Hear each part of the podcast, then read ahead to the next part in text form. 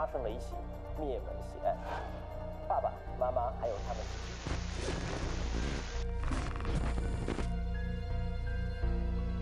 大家好，欢迎来到尼达电台。突然之间，从某一处公寓里边就冲出来一名浑身是血的男子。这个男人一边跑一边喊着：“杀人啦，杀人啦！”哎，你说台湾好多案件真的啊，每次咱们聊台湾的案件的时候，总有传说啊、迷信的东西。嗯，据小吴说，凌晨时分，他确实听到有争吵，但是他没有当一回事儿，翻翻身又睡了。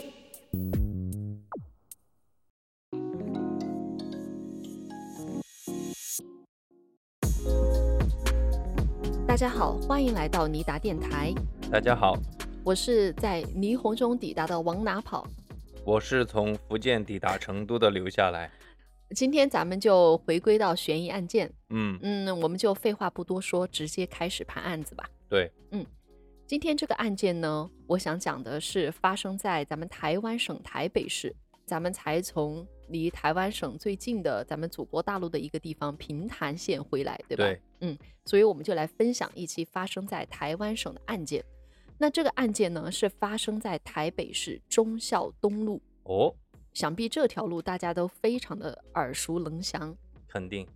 说到忠孝东路，那么一定绕不开动力火车的那首《忠孝东路走九遍》。没错，那我现在来教大家来唱一唱这首歌，你何德何能要教大家唱这首歌？因为我很有心得唱这首哦歌。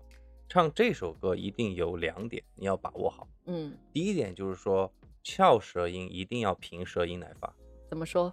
就是忠孝东路是忠孝东路，忠哈，嗯然后穿过肯定是穿过穿，哦啊，好，OK，跟我们四川话是差不多的。好，你继续，我洗耳恭听这个不是重点，因为普通的人都做得到，啊像我这种稍稍顶级一点点的歌手，啊，关键是说你要唱好《动力火车》这首歌。嗯动力火车嘛，Power Station，你一定要有 power。所以说，在第二阙歌词的时候，你一定要把那个力量感拿出来。哦那接下来我给大家打个 demo 啊。啊，哦 哦，忠孝东路走九遍，穿过陌生人潮，穿过穿过穿过陌生人潮，好好好好好搜寻你的脸。可以了可以了，我真的是听你一本正经的胡说八道嘛。你去听原唱，绝对跟我唱的差不多。好，那下次别唱了 啊，我们就回到这个案件吧，不要把我们听众朋友全部吓跑了啊。好，如果去过台北市的我们的听众朋友们就知道，忠孝东路其实是很长的一段马路。嗯，而我今天要讲的这个案件，倒不是发生在大路上，而是从大路转到一个小巷弄。那哦这个小巷弄的名字呢，就叫做虎林街，所以我们这个案子也叫做虎林街惨案。哦，呃，如果咱们的听众朋友们对这个案件特别感兴趣的话，也可以去 Google 虎林街惨案来获取更多的信息。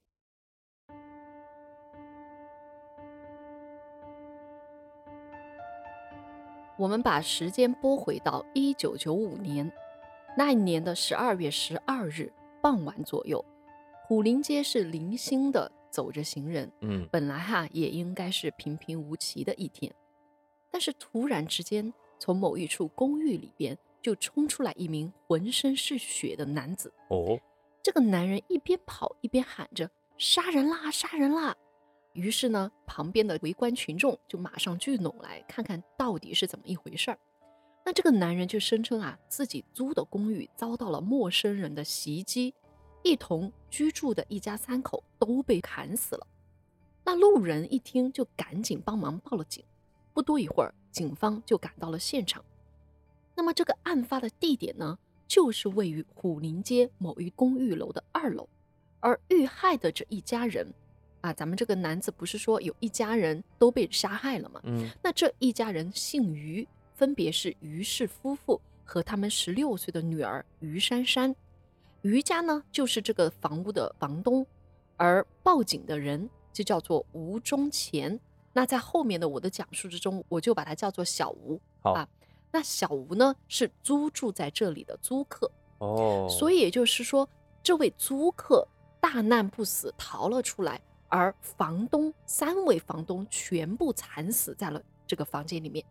这就有点奇怪了哈。对，那么警方一抵达凶案的现场啊，扑面而来的就是浓浓的血腥味，毕竟死了三个人嘛。嗯，而这个警方站在门口，往这个房内一看，就可以看见地上、墙上全是血，而屋里面的三个人很明显也没有了生命迹象。那就死状来看呐、三个人都是身中数刀，被砍的是血肉模糊，死状是极其惨烈的。而当时负责侦查此案的呢，我必须要提到这个人的名字，嗯，他是时任台北市刑警大队鉴识科组长谢松善。这个谢 Sir 呢，为什么我要提到他？因为他是李昌钰博士的学生。哦，哎那我们就当二手李昌钰来听吧。我们就来听听这个谢 Sir 他的一个破案的过程。当时他就对死者的状态做了一个详细的说明。据他说，凶手的每一刀都刺得很深，反正是冲着要你命来的。尤其是这一家的女儿于珊珊，身上是身中二十几刀，脖子都要被砍断了。嗯，我感觉这个李博士的学生蛮像他的，嗯，比较注重这些细节哈。因为李博士就特别注重刀伤的深浅或者嗯砍的那种方式。嗯那么面对这眼前发生的一切，如果你是警方的话，你首先会想到一个什么东西？我说实话，我目前为止了解到的信息，暂时还想不出什么。你说说看呢？嗯警方首先是对一件事情心生疑惑，这件事情就是于家人同住的租客吴忠贤小吴。嗯，那你想想，我们刚刚是不是说了这个凶手他的作案的手段非常的残忍？那么既然凶手如此穷凶恶极，那为什么小吴能够死里逃生呢？我们来说说小吴当时的状况。他在报警的时候是浑身是血的跑出了这栋公寓，而当时小吴确实身中六刀。那既然凶手都已经逮着他了，他也看到凶手的脸了，为啥最后还能够有一条生路？那凶手就不怕留下目击证人吗？我觉得你说的这些确实也能算上一些疑点。不过我个人觉得，是不是有这么一个可能？因为你刚刚说吴忠前，我听这个名字感觉是个男生，嗯对吧？嗯那是不是有这么一个可能，就是说于家那三个人和这个租客一共四个人奋力嗯去反抗，嗯那么三换一或者四换一换下来一个人，然后小吴就跑出来了。我觉得这个可能性也有啊。行，那我们就接着来盘一盘。其实除了这一个疑点，小吴本身的行为举止才是引起警方关注的一个重点。哦，咱们说，案发当天，小吴浑身是血的跑到街上求救。对，当时是下午四点多，小吴跑出公寓的第一件事情，啊，如果是咱们普通的人，肯定是马上拨打幺幺零报警，对吧？对，但是当时小吴不是打电话报警，而是拨打电话给自己的上司。嗯嗯，他说啊，对不起，我不能来上班了，我家中有人闯入，砍死了三个人，我也被砍了六刀，请你赶快拨打幺幺九来救我吧。啊、这个幺幺九是啊，台台湾当地的对幺幺零嗯，这个有点奇怪哈。对啊，发生了这么大一件事情，小吴第一时间不是选择自己报警，而是跟上司请假，而且请上司来报警。那后面警方也觉得非常的疑惑，对吧？嗯、那在小吴被送到医院抢救之后，警方也是来到了小吴的病床旁边，询问他关于这个案件的细节。那被问到你为什么第一时间选择跟自己的上司通电话，而不是打给警方呢？小吴的说辞是：“哎，我根本不知道当时该打给谁，而且我也很害怕。唯一能够想到的就是自己非常信任的老板。”我就想说，难道这个世界上真的存在如此信任老板的社畜吗？我觉得，嗯，说实话哈，我们是难以想象的，但是也不是说完全说不通。嗯，你觉得呢？因为一九九五年肯定是没有手机嘛，对吧？嗯台湾我觉得也不可能人人有手机。那正常来说，如果像小吴这样受到了歹徒的袭击跑下来，我觉得第一件事情是呼叫，嗯然后旁边的人可能找个电话亭给你报警，然后你再去给上司请假，这个逻辑本身也说得通。对，呃，可能他有逻辑可以自洽的地方，嗯但是我觉得这是警方的一个疑点，但是更多的疑点在后面，我们哦接下来往后面看。好，更让警方感到奇怪的是，小吴在跑下楼后成功报警了之后，由于自身的伤势比较严重，我刚刚说了，就被立马送到了医院就诊，那就说明其实小吴是有生命危险的，对吧？对，但是当警方到达案发现场的时候，发现了小吴的房间的门上了一把锁，而且这个锁上是沾满了血迹。上了把锁是什么意思？就是说，小吴他的房间门呐、是被锁上了。在发生了如此大的命案，且自己身患重伤的情况下，小吴竟然还有时间给自己的房间门上了一把锁，这简直就是此地无银三百两了，对吧？对啊，这个就有点奇怪了哈。那房间里面到底是有什么重要的东西，让小吴能够放下自己的生命于不顾，要把这个东西给隐藏起来呢？对呀、而警方在找来锁匠打开门之后，看到整个房间的状态，也吓了一大跳，因为整个房间的墙上啊，到处是手掌的擦痕和血迹，而被褥和地毯上也是血迹斑斑。很明显，小吴的卧室里是发生过激烈的打斗，所以如果真的是陌生人闯入了小吴跟他在这里打斗过的这样的一个房间，为啥要用门锁给锁上呢？对呀、小吴是不是想要隐藏什么呢？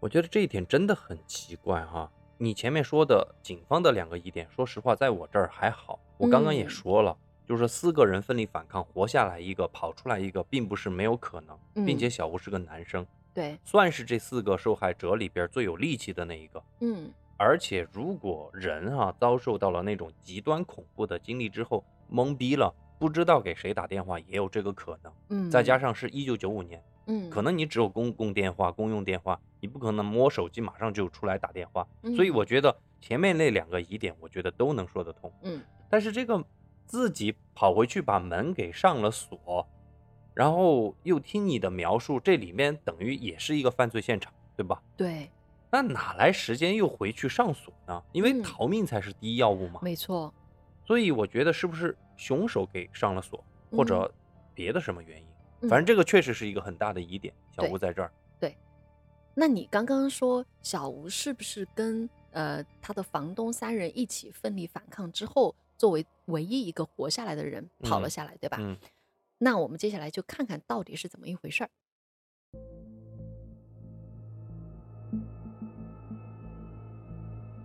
当谢 Sir 走访街坊邻居的时候，又再一次获得了一个关键线索。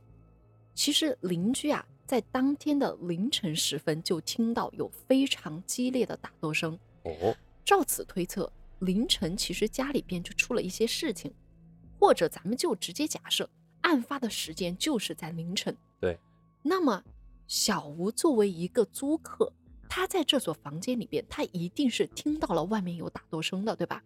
如果小吴在凌晨时分的时候就已经知道房间里面出了事情，那他跑到街上报警的时间是什么时候呢？下午去了。下午四点多，也就是说，小吴在这个房间里面发生了激烈打斗之后，在家里面待了八九个小时，才跑到街上向自己的老板求救。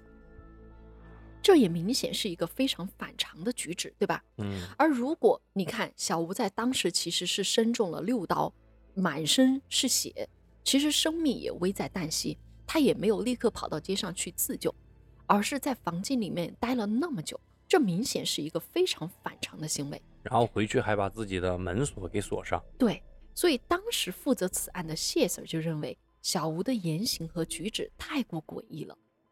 那么他还在案发的现场待了那么久，所以啊，小吴首先被锁定为犯罪嫌疑人。嗯，其实这也是很正常的。对，有些时候我们在犯罪的现场，你是唯一一个活命的人，那么有可能你就是作为一个首要的犯罪嫌疑人对来被警方来调查，对吧？遭到了质疑的小吴，面对警方的盘问，也是极力的否认。房间里边究竟发生了什么呢？讲到这里，我想大家应该都很好奇。那么万幸的是，我们有小吴作为一个这样的最后一个目击证人，对吧？嗯，或者是犯罪嫌疑人。那么我们肯定要首先听听小小吴的证词。那小吴的故事版本是怎样的呢？我给大家来交代一下。据小吴说，凌晨时分，他确实听到有争吵，但是他没有当一回事儿，翻翻身又睡了。是不是听到这里的时候觉得有点奇怪？对啊，你那么大的争吵声，如果是杀人的，或者吵着吵着就动刀子了，我觉得你再睡得香，也不可能完全听不到吧？那他说啊，他这一觉就睡到了早晨的九点多。我们刚刚也说了，小吴是个上班狗嘛，嗯，所以当时他就准备去上班，哪知道一打开房门，一把刀就刺向了他。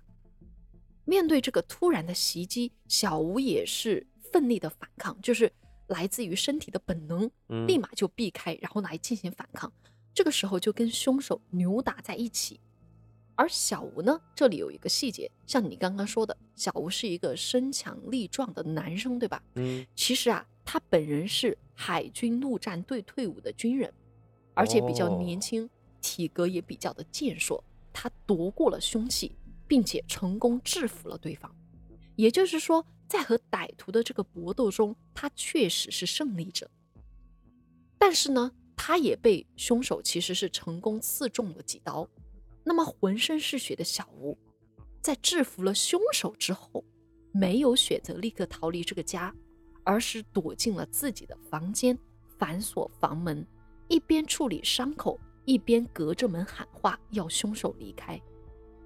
也就是这个过程中，他作为一个胜利者，他没有马上跑出房间，而是躲在自己的房间里面，而且凶手这个时候也没有离开，还跟他进行了对话。而在这个过程当中呢，小吴就多次劝凶手放过自己，说自己跟你无冤无仇，你赶紧走吧。就这么纠缠到了下午的四点多，小吴隔着房间的透气窗，确认凶手已经离开，他才打开门走出来，然后就看到于家一家人都死在了血泊之中，这才吓得赶紧下楼求救。这就是他的说辞。没错，面对这样一个故事版本，你觉得有没有什么疑点？肯定有很多疑点。我觉得首先第一个，邻居都能听到的那么大的动静，刚刚我也讲了，你就在房间里边，你听不到。嗯，我觉得他可能都听得到他们在聊什么。嗯，是吧？如果都闹到了动刀子的地步，嗯，你作为房客在里边是不可能完全不知道什么事儿的。嗯，第二个就是按照他说的，他是海军陆战队的，他那么牛逼，都把凶手给制服了，你退回房间干嘛呢？对呀。就直接干脆出去了呀，这国军也不行，我觉得就是开玩笑说的哈。就第三个就是说，我一直耿耿于怀的，其实你刚才讲了那么多，我脑子里面始终还在萦绕着那个锁，为什么要把它给锁上？对，在纠缠了那么久之后，在自己流血不止，他在房间里面跟凶手对峙了八九个小时，自己当时是身中六刀嘛。对，在这种情况下，他不赶紧跑出去求救，而是。还把自己房间门给锁上了才出去。对他等凶手走了之后，然后把钥匙摸出来，把自己的门给锁上，然后才出去到街上去求救。嗯，总之我就是对这一点感到很疑惑。对，那谢 Sir 在听完这个故事版本之后，他也觉得很有疑点，就是像你刚刚说的，明明都已经成功制服凶手了，为什么要回房间躲起来呢？你要知道哈，当时谢 Sir 对于这个现场的侦查，发现整个房间小吴的血量超过了一千 CC，哦，也就是说流血量是很大的。嗯，那为什么他不马上跑出门去寻求帮助呢？所以面对这重重的疑点，警方要确认小吴到底有没有说实话。那么怎么样来确认呢？只有一个办法，就是对凶案的现场进行进一步的调查。咱们用证据来说话。对，我觉得李昌钰博士应该好好教了这个谢 Sir 的，回到现场去看那些东西，嗯，看那些血迹啊、刀痕啊这些。对，所以我们来看看现场的初步取证，第一次的取证。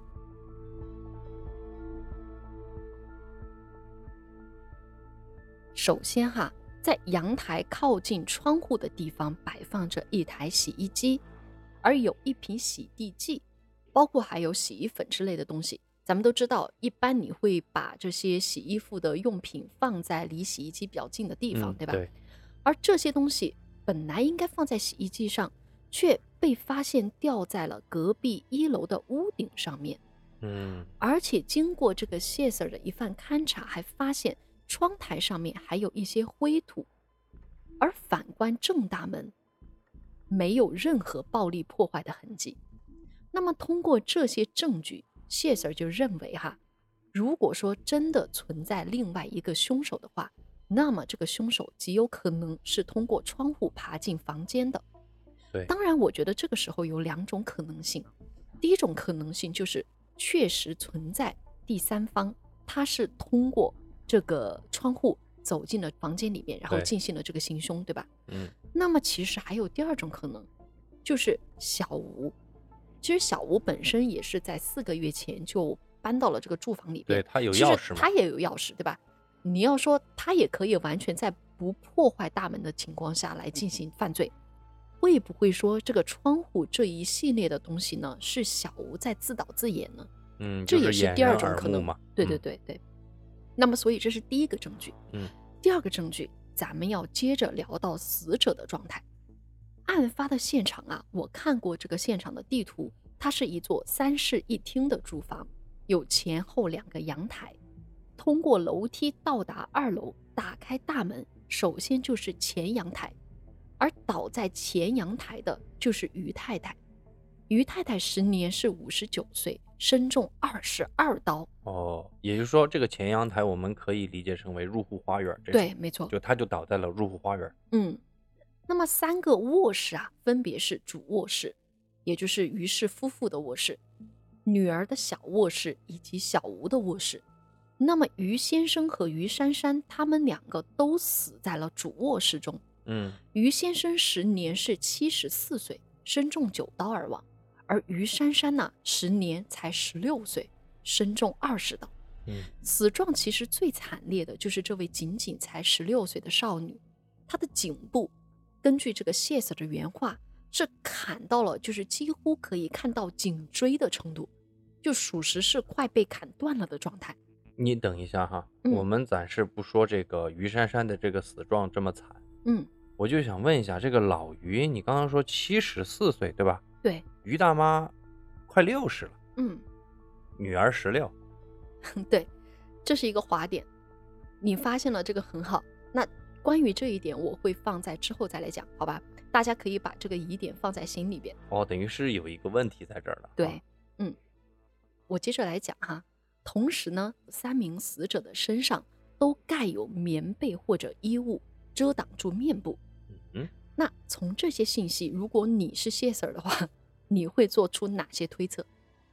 嗯，盖着棉布或者衣服，挡住面部，如果正常推测哈，嗯比方说我是凶手，嗯我不管出于什么原因，我把这三个人杀了之后，嗯尸体摆在原地，那就摆在原地了。比如嗯一般的凶手，我杀了人扔在原地就扔在原地了嘛。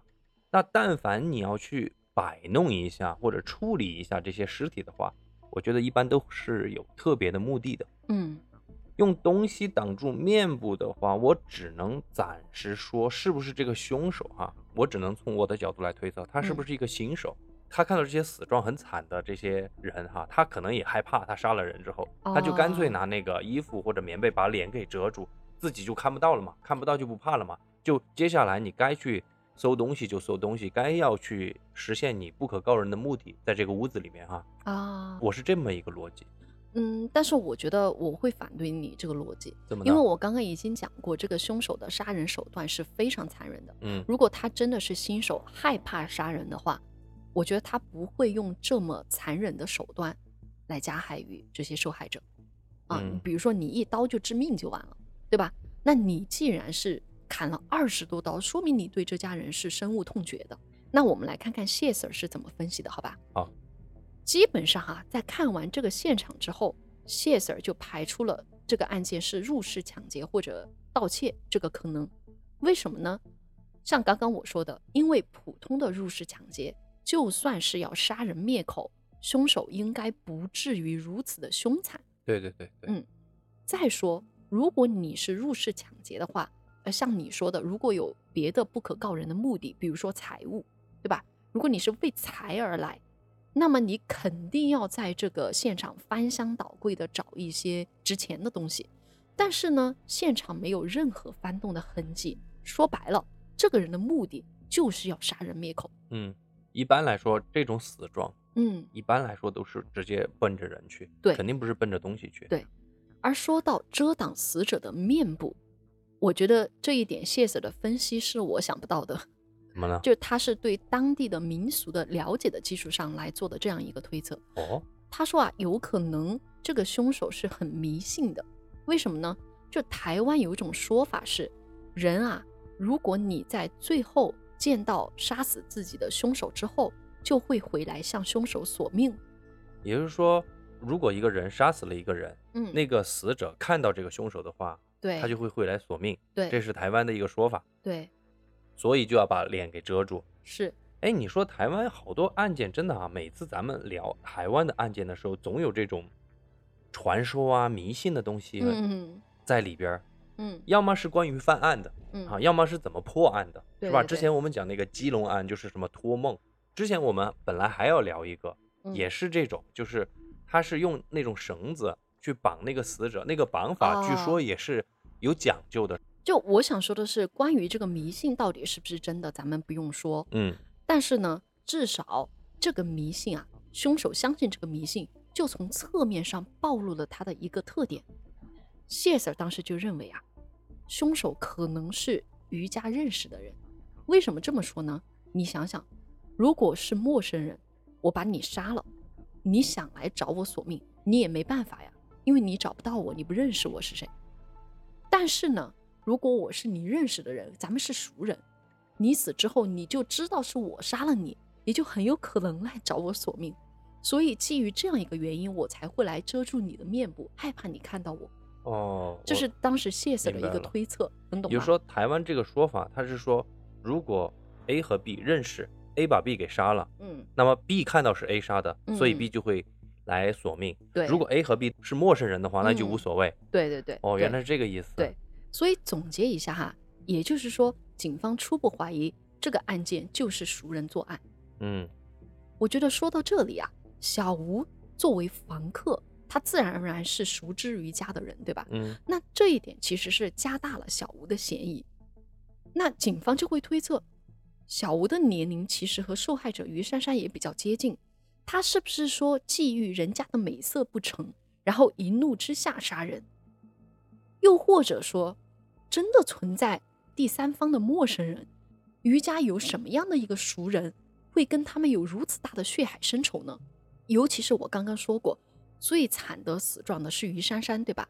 那当时于珊珊才十六岁，对啊，无非就是一个中学学生，嗯，他能跟谁有那么大的过节呢？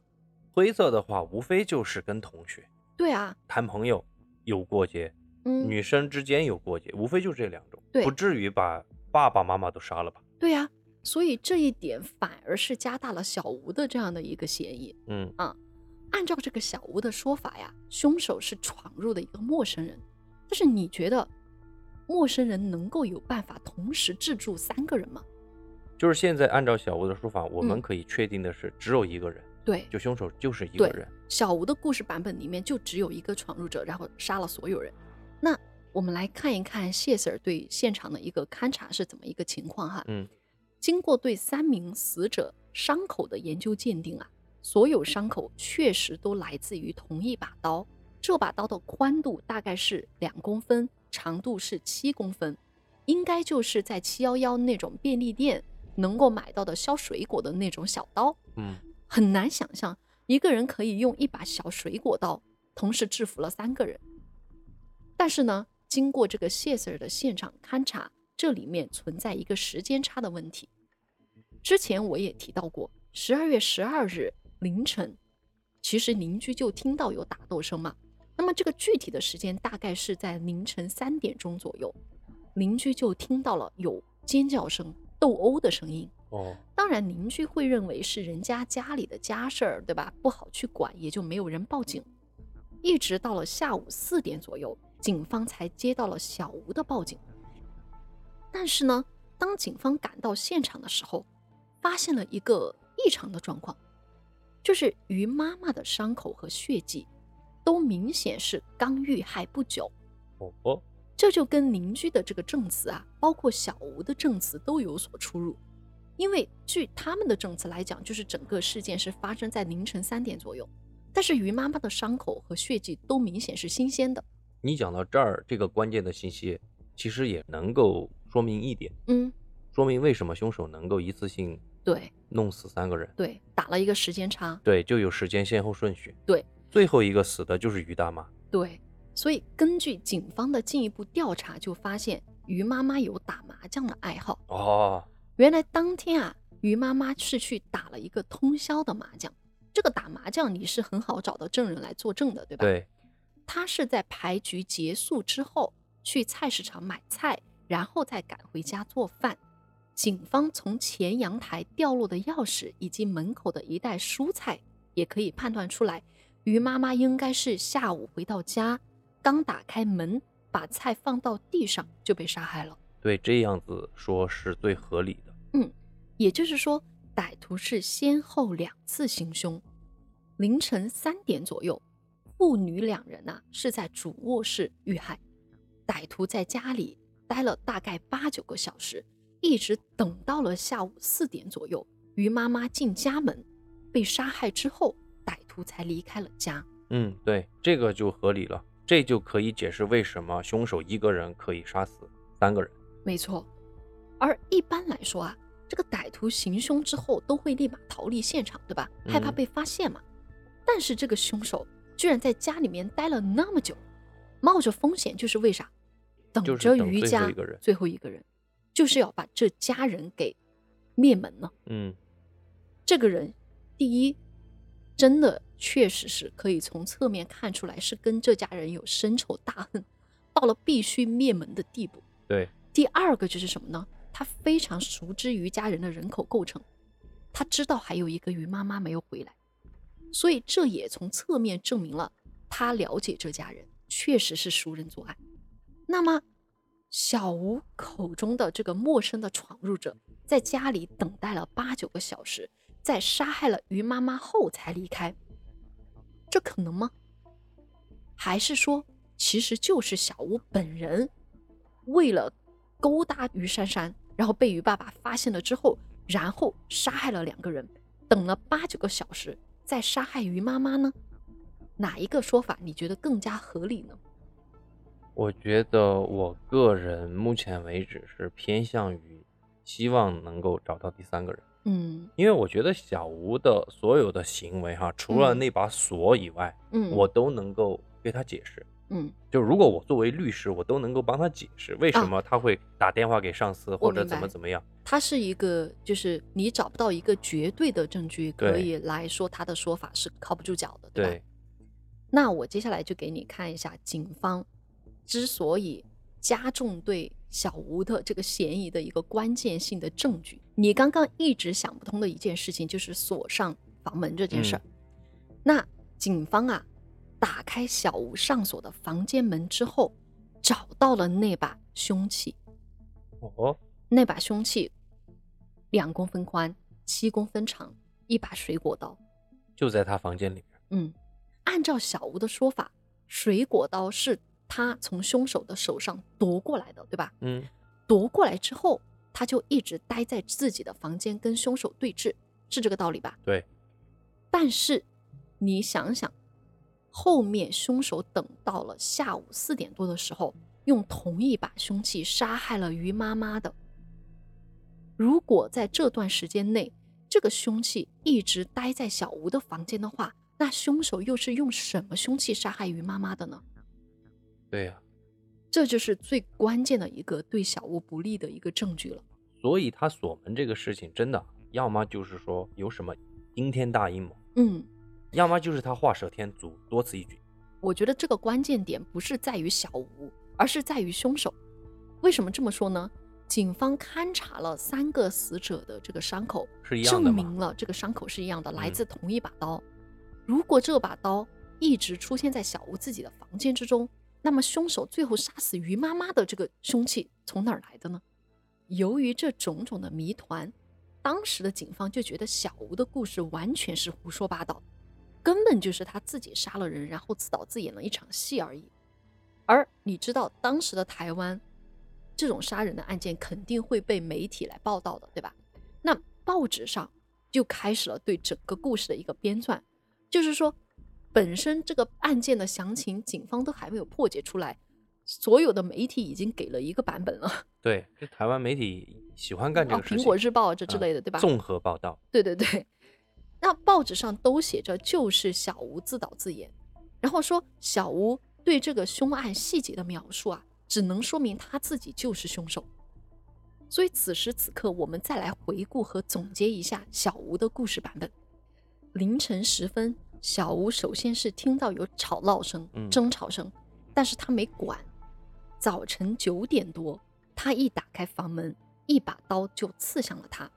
但是他奋力反抗，和凶手扭打到了一起，并夺过凶器，成功制服了对方。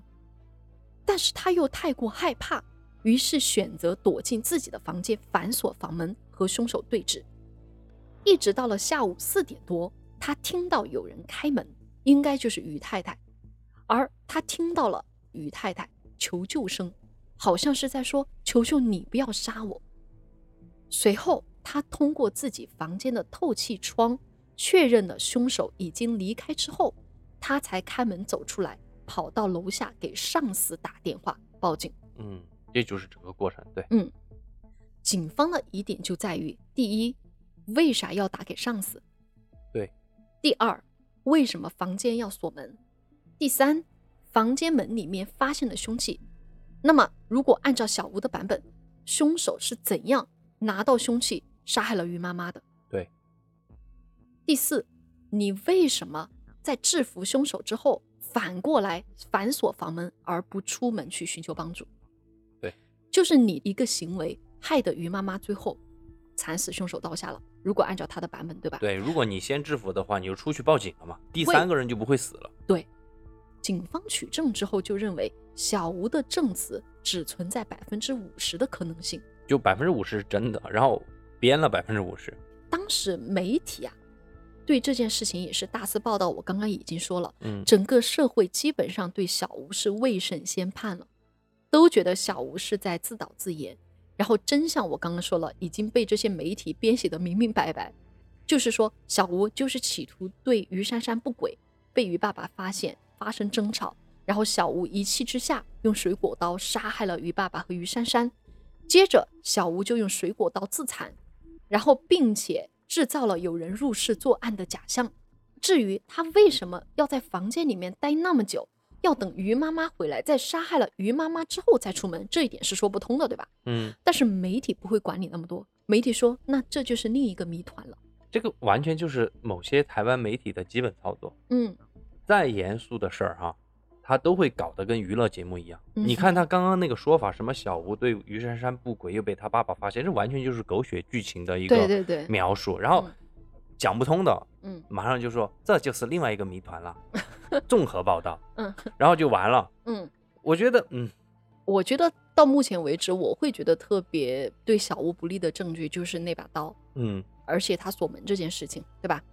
那接下来啊，既然小吴的证词只有百分之五十的可能性，那怎么办呢？只能再一次对现场进一步取证，所以第二次取证过程就开始了。啊，这个感觉有点像密室逃脱了。第二次进入现场对对对，而这次取证让整个案件出现了大逆转。哦，大逆转，我最喜嗯欢逆转。意思就是说，这个东西其实根本就不是别人小吴干的。嗯，你听听我怎么说。嗯，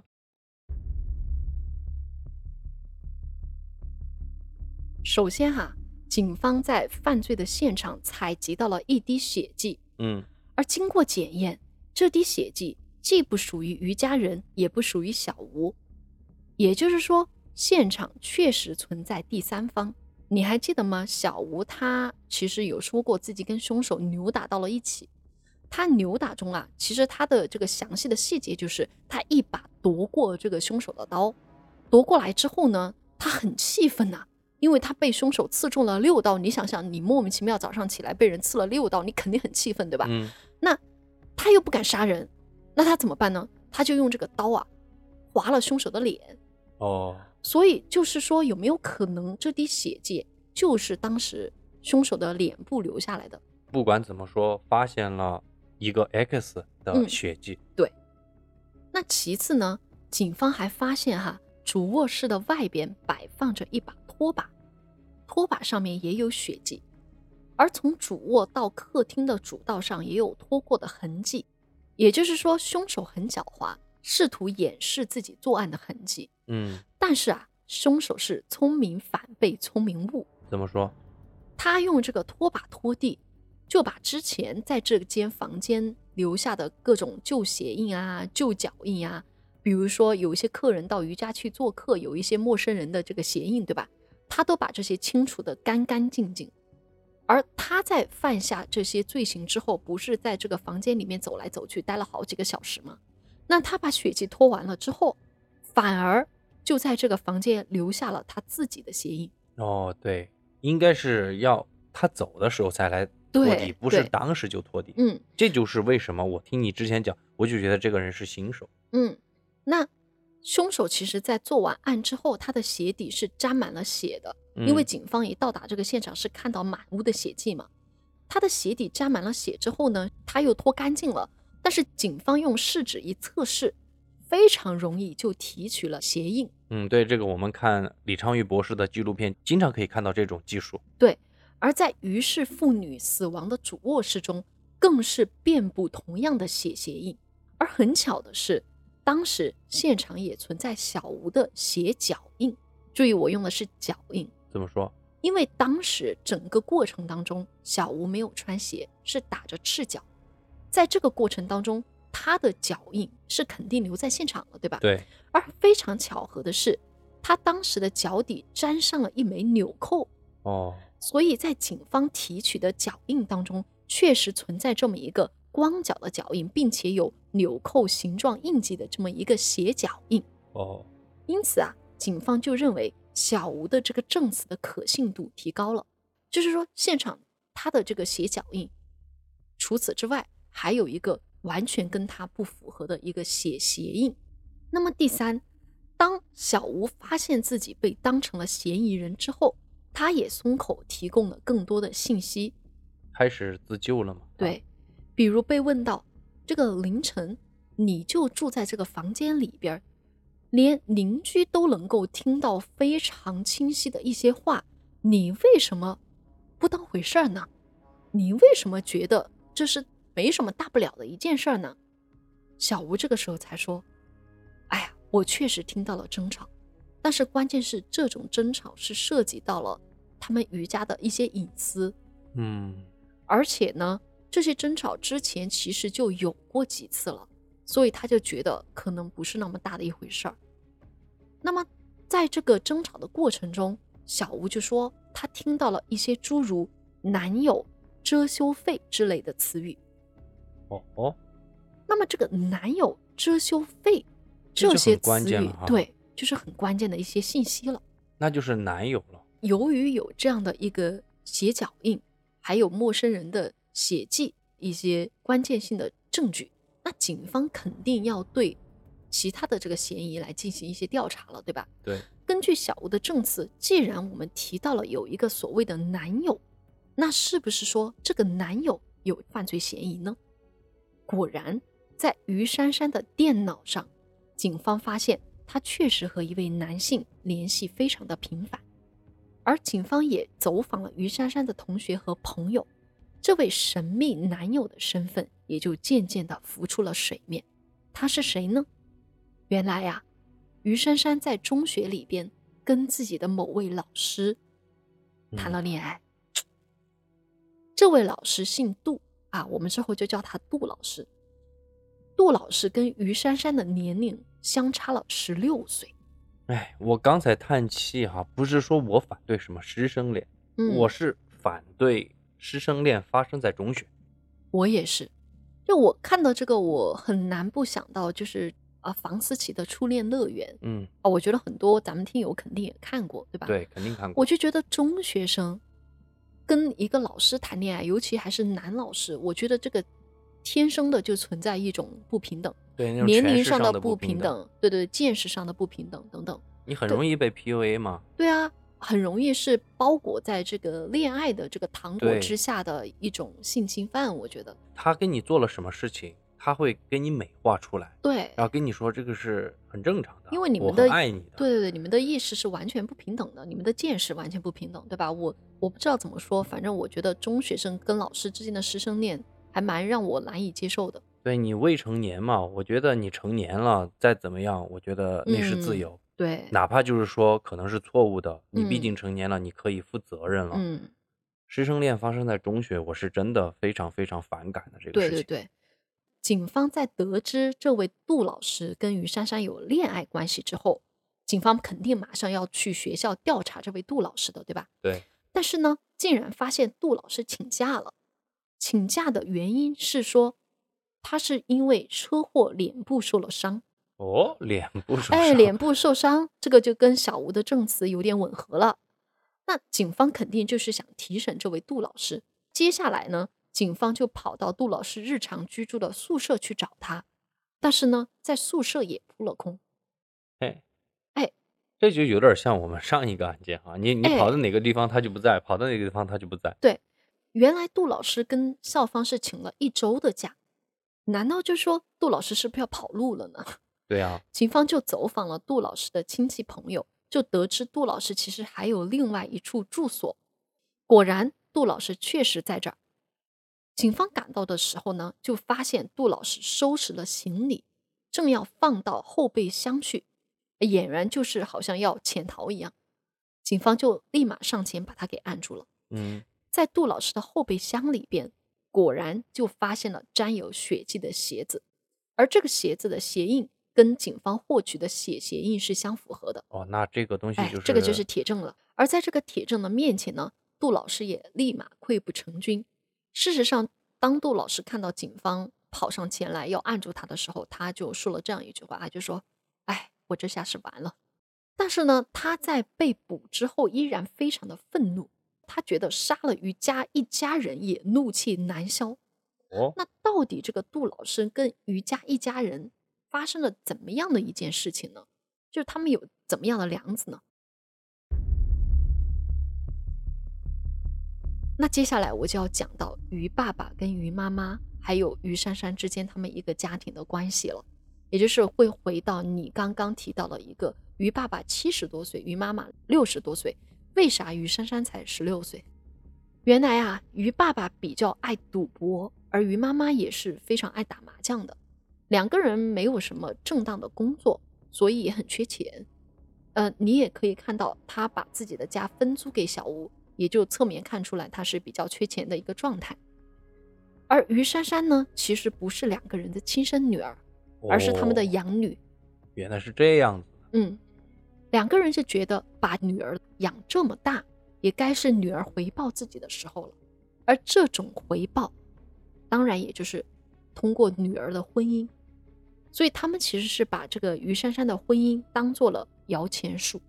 我说实话，我听到这儿，你细思极恐的话，你想两个人六七十岁了，嗯，没有孩子，不管嗯。他是什么原因，年轻的时候没有孩子，嗯，然后跑去领养一个，我盲猜一下，这个于珊珊应该是很漂亮的一个姑娘，对，可能她到福利院去、孤儿院去选，可能就是选择外可爱的，比较嗯可然后把她养到十六七岁或者成年之后，就让她嫁人，得到一嗯笔钱，然后自己又可以赌博也好，颐养天年也好，嗯我觉得这个东西之前就设定好了，当然你这个比较阴谋论嘛。嗯，不管怎么说，他们至少是觉得自己的女儿应该到了回报自己的时候了。对啊，就正常找个人家，然后哎得到一笔钱，拿拿到那个什么彩礼之类的，对，而在得知了女儿和大十六岁的老师谈恋爱，并且两个人已经发生了性关系之后，两个人非常的生气，他们就把杜老师请到家里边来谈判，嗯，就要求杜老师娶自己的女儿，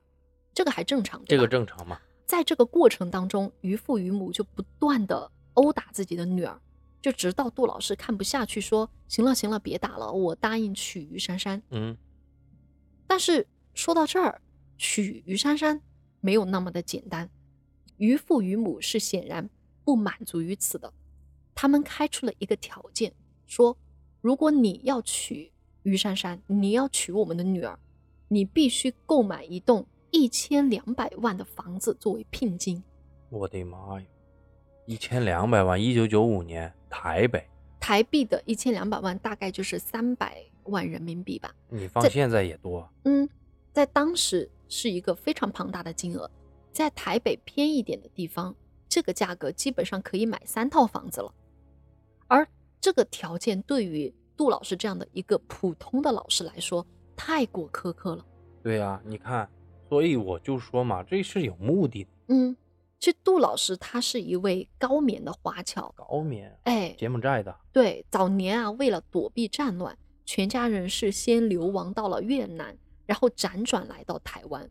当时他已经三十二岁了，就是跟这个于家人谈判的时候，所以他其实没有这么大一笔钱的，嗯而且他是非常非常辛苦的，考上了台北的师范大学，然后呢，成为了当地的一名非常普通的国中生物老师。所以这个条件对他来说他是无法完成的，所以他拒绝了于父于母的要求。而这个时候啊，于父于母就开始要挟他了，就说：如果你拿不出钱的话，我们就要到法院去告你，说你跟自己未成年的女儿发生了性关系。嗯，而且于父于母扣留了杜老师的教师证，就说，如果你不交钱，我就去教育局举报你，把你搞到身败名裂。而这笔钱其实就是当时这个小吴听到的那个遮遮羞费羞费，哎，嗯就指的是这样的一笔费用。所以小吴肯定也是觉得这个事情是人家的家事，也就是觉得自己不好去干涉，所以当晚他就没有出面去干涉这样的一件事情。所以案发前几天，于珊珊就被自己的养父母锁在家里边，不许她跟杜老师见面。于是两个人就偷偷的联系。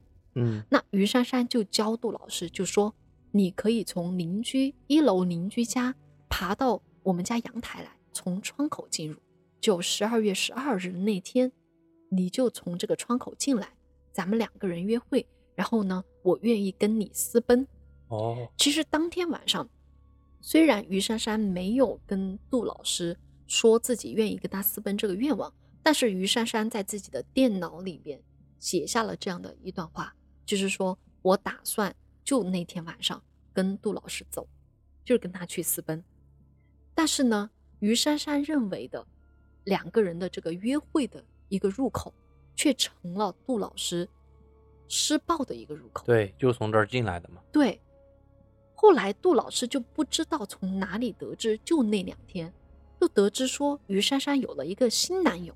其实这是一个误会，就是杜老师通过于珊珊当时打工的呃地方的同事，还有于珊珊的朋友中得知，好像当时有一个男生跟于珊珊走的比较近，杜老师就觉得自己遭到了背叛。再加上他觉得他自己被于父于母敲诈的时候，于珊珊也没有能够阻止，于是他就怀疑啊，于珊珊是跟自己的养父母沆瀣一气，就是为了骗他的钱，于是就心生了杀意。原来如此，他那么恨这一家人，对，骗我的钱还骗我的心，你可以看到杜老师他的爱很极端，对，他在爱于珊珊的时候是全情的付出，但是当他觉得自己遭到背叛之后，他又可以痛下杀手。所以就是这样，他在七幺幺买了一把水果刀，先是潜入到了主卧室，刺杀了于父。那于珊珊在听到声响之后，也赶往了卧室，接着就被自己的男朋友割喉致死。杜老师的目的当然是灭门呐、嗯所以他就在房间里面等到了下午四点，于母到家之后实施了罪行之后，他才离开的。他之所以放过小吴，其实说白了也是因为觉得自己打不过小吴，对就当时已经没有作案的力气了。然后再加上他觉得小吴跟这个事情没有关系，然后再得到小吴的保证，说自己不会把这件事讲出去的，所以他才没有杀害小吴。所以小吴可能也是觉得说，杜老师确实也是个可怜人，嗯，他也是在被于家父母这样威胁之后痛下了杀手，所以可能出于这样的一个原因，或者是不暴露于家隐私的一个原因，他才锁上了房门，把这个凶器给锁在了房间里边。我只能说这个小吴想多了，真的想多了。我们刚刚还有一个疑点没有解开，嗯，就是确实小吴把这个凶器给夺了过来，对吧？那为什么杜老师后面能够用同一把凶器杀害了于母呢？是不是小吴是一个呃支持他犯罪的人呢？其实不是的，这是一个巧合。杜老师交代说啊，在自己的水果刀被小吴夺走之后，他其实是顺手拿起了厨房的水果刀来进行行凶的，而恰好。这把水果刀的长度和宽度和他自己在七幺幺购买的水果刀一模一样哦，所以这个凶刀的谜团也就解开了。这就怪 Seven Eleven 了，所以现在他们都不买刀了。所以小吴的这一系列的骚操作，比如说为啥不第一时间报警，为啥要反锁房门，我估计可能一方面就是自己极度害怕和紧张，而另一方面就是觉得还是出于自己一个善良吧。做出了这样比较愚蠢的决定。我觉得小吴的骚操作，我刚刚反复说了，前面两个都能解释。吓惨了之后，你正常反应是懵的。嗯你唯一的骚操作就是锁房门。嗯，而且凶器还在里边。嗯嗯，所以就是因为这样的一些骚操作，差点害得他成了一个犯罪嫌疑人了。对呀，我说实话，如果你不是遇到李昌钰的学生。嗯，再加上这个房间内哈，你遇到的这个凶手，这个杜老师，他真的是一个虽然凶狠，但是是新手杀手的这种人。嗯，留下了这么多的证据，你自己想一想，嗯，真的认真想一想，如果这些证据真的被那个杜老师慢慢慢慢的就给你清理掉了，嗯，你说你怎么说得清楚？还有一点就是杜老师当时清理了，他觉得清理了这个鞋印就应该没事儿了，就是看不出来血迹就应该好了。但是实际上他不知道，就是警方有这样一个侦查技术，就是可以在你没有这个明显痕迹的情况下，通过检验血迹，可以提取你的脚印。对，这么说嘛，就是说这个杜老师他很凶狠，嗯，但是他没有反侦查能力，嗯。但是如果说当时的这个技术没有那么高超的话，我觉得小吴就坐实了这个嫌疑人身份。如果这个谢 Sir 他不是李昌钰的学生，没有学那么多，没有这么多资源。对，他可能真的你小吴说不清楚，冤案就冤案喽。对，哎，所以呢，这个案件咱们盘到这儿，其实就已经结束了。嗯，但是这个房子的事情还没有完，啊、我觉得这一点比较有趣。就后面这个房子被租出去了嘛，嗯，那么听说就频繁出现灵异现象。就如果大家搜这个虎林街惨案，在 Google 上去搜。你会发现这个里面有很多，就台湾的媒体会跟灵异事件结合起来啊。其中特别有名的就是有一个台湾的女艺人，名字叫做熊熊 熊熊啊。那么她就因为这里的租金便宜，就租住了这间屋。然后后来呀，她就在某一个综艺节目上讲过，这个房子里面遇到各种奇怪的现象，比如说他的卧室的床会自己动啊。比如说，这个房间会不断的进水，嗯，就哪怕你刚刚擦干净一会儿，又会进水进来，这样的一些灵异的事情。所以有兴趣的小伙伴可以自行去了解一下。你看这个，呃，很多这个 Google 上的标题就是说，胡林街惨案之后，既乃女星，就这个熊熊嘛，就发现了灵异事件，就这种。我觉得你看这个标题取得就很有意思，它又很灵异，它前面还要给你来一个既乃。嗯嗯嗯，就是你知道台湾的这个对吧，夺人眼球这一块是拿捏的死死的了。按理说这种房间死状这么惨，死了三个人，又是到处都是血的话，嗯，说实话，这个凶宅就真的别去住了。嗯，但是后面还是很多人住，而且包括后面去就是调查这个案件嘛，呃，当时的这个虎林街的左邻右房很多都已经搬走了，记不清楚这个案件本身了，包括小吴作为一个。幸存者吧，嗯，咱们可以这么说，嗯，他也是拒绝了这个记者的采访，就是觉得这件事情跟他心里留下了很大的阴影，哪怕是钱给的多，他也不愿意去聊这件事情，就觉得自哦己现在的生活自己很珍惜。这个小吴还挺好的，不啊像那些利用这个事情哎，你看国外其实很多人用自己的这个幸存者的身份，对吧？会去嗯出书啊、上电视啊等等等等，赚很多钱嘛。嗯，那小吴就还是选择隐姓埋名的这么生活下去。对我嗯今天听完你讲的这个案件，我觉得真的这个元素特别的多，对，是吧？师生恋，嗯，然后养父养母的这种奇葩操作，哎，或者不怀好意吧，我嗯只能这样揣测哈。嗯嗯嗯还有一个差点被媒体害死的小屋，嗯最后还留给我们一个灵异故事，嗯是吧？比较香艳的灵异故事。嗯啊最后还有那么一个，嗯就是负责侦破这个案件的警官谢 Sir，嗯，我感觉又是一个二手李昌钰的这个案件。啊，所以这个案件我在整理的过程中就比较重视，就是根据这个证据，呃的这个结构来重组了这样的一个案件。嗯，就是大家也可以在听这个案件的过程中，一边自己可以动动脑筋，对吧？对想一想这个案件如果是你，你会怎么样来去推测它？刚刚就说了，这个案件的整个梳理哈，你嗯梳理出来的这个案件就特别像我们有一次去玩那个密室逃脱，第一轮搜证，第二轮搜证，对对对对对，嗯，那今天我这个节目就讲到这里，就嗯大家啊、呃关于这个案件还有什么想法，欢迎在评论区给我们留言。如果你喜欢我们的节目的话，也希望三连走起来，对吧？对给我们点赞、关注、留言。那今天的节目就到这里，我们下次再见，拜拜。拜拜。和我一样的爱，退散后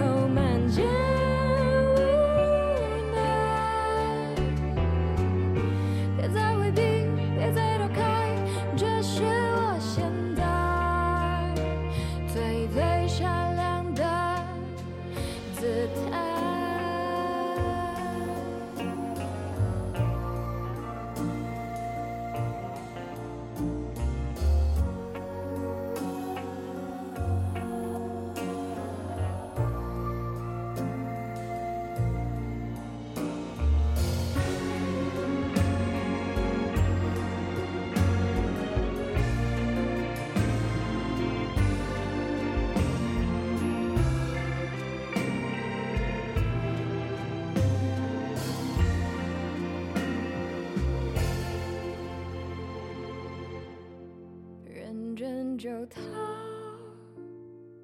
汰，现在才想起来，散收起来，信手起来，落荒的是你和你平凡的爱，下一场委屈